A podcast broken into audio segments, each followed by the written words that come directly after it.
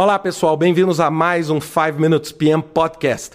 Hoje eu quero continuar o podcast a respeito do status report executivo e como a gente deve fazer, né? Lógico, são dicas minhas, refletem a minha opinião, né? Nós não estamos dizendo que existe uma regra fixa para isso, cada organização pode ter, mas eu quero dar aqui algumas ideias para vocês, alguns insights para vocês, para que vocês possam produzir o de vocês.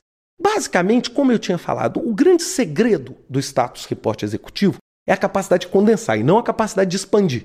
Então é a capacidade de pegar um monte de informação e conseguir condensá-la em um relatório pequeno, um relatório preciso. Usualmente, os meus relatórios são entre 6 e 10 páginas. Agora, quando eu falo 6 e 10 páginas, não é 6 e 10 páginas de texto. São 6 a 10 páginas de informação. E uma informação que a gente tenta produzir da melhor forma visual possível. Até o papel é importante. E eu divido esse meu relatório, usualmente, em seis tópicos. Não é? Na primeira página de cara, eu gosto de colocar os indicadores de performance de uma forma visual. Então, ou seja, eu coloco, aí depende, em alguns casos eu coloco as nove áreas de conhecimento, em outros eu coloco menos, eu coloco basicamente o overall, que a gente chama de geral, tempo, custo, qualidade e risco. E eu coloco ali um indicador que vai do verde, amarelo, vermelho e preto. Onde verde, tudo bem, amarelo requer atenção, vermelho temos um problema, preto estamos com um problema crítico naquilo.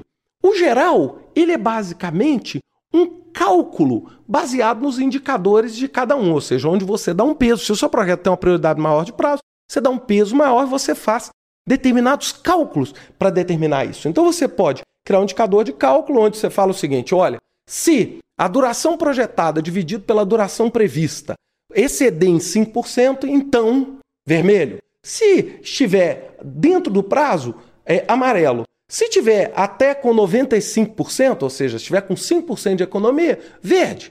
Então, ou seja, a gente vai colocando ali verde, amarelo, porque eu sei que ali eu tenho uma folga, no vermelho eu tenho um problema e no preto, por exemplo, eu tenho um status crítico. Então, normalmente eu coloco isso na primeira página. Bem espaçado, bem visual, letra grande, fácil de ler. Por quê? Porque as pessoas que não têm tempo, elas precisam ser guiadas.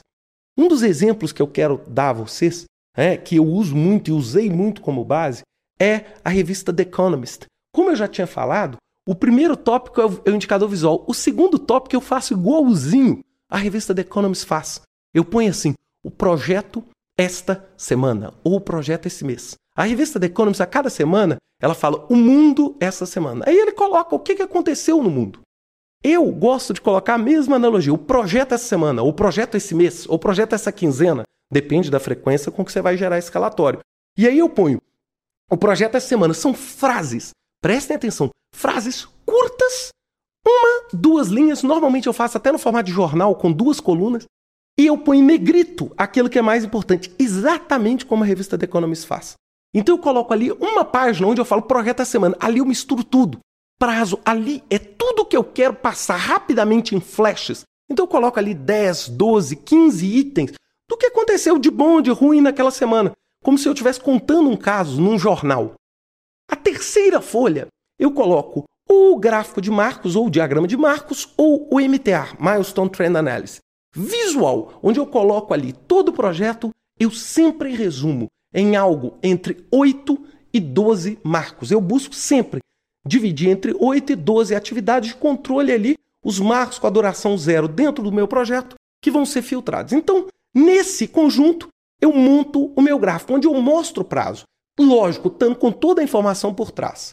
Na outra página, eu faço um relatório financeiro, bem visual, só com as informações mais importantes. Eu não vou colocar aquele calhamaço de 200 folhas de relatório financeiro. Eu vou colocar os pontos, os principais gastos, como é que estão as tendências, quanto nós já gastamos, quanto nós deveríamos ter gasto. Quando eu faço uso de análise de valor agregado, ali eu coloco algumas informações de análise de valor agregado, eu coloco o CPI, o SPI, que inclusive vai virar um indicador visual lá no início.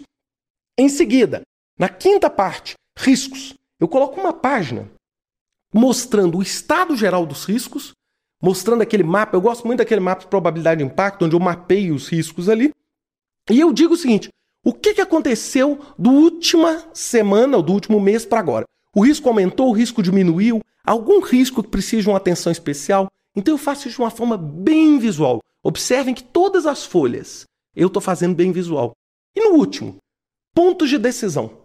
E esses pontos de decisão eu ponho assim, aquilo que eu queria que a pessoa que estivesse lendo me ajudasse a decidir.